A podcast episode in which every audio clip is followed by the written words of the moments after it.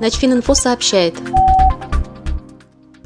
Ожидать снижения цен на жилье в ближайшие месяцы не стоит. Напротив, эксперты прогнозируют повышение стоимости квадратного метра к лету на 10-15%. Они объясняют такой скачок предшествующим продолжительным падением цен.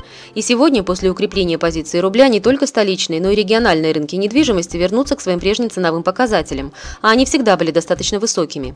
Как объяснил президент гильдии юристов рынка недвижимости Олег Сухов, высокая стоимость жилья в России обусловлена в частности высокими ценами на землю, а также на подключение коммуникации и оформление документации.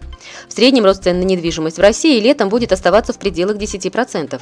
Однако сильнее возрастут цены в сегменте элитной недвижимости, поскольку в условиях кризиса именно в этой области было самое большое искусственное их понижение.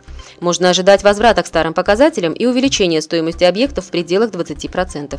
Застройщикам сегодня ничего не остается, как заранее устанавливать такую стоимость объектов, которая в дальнейшем покроет их расходы.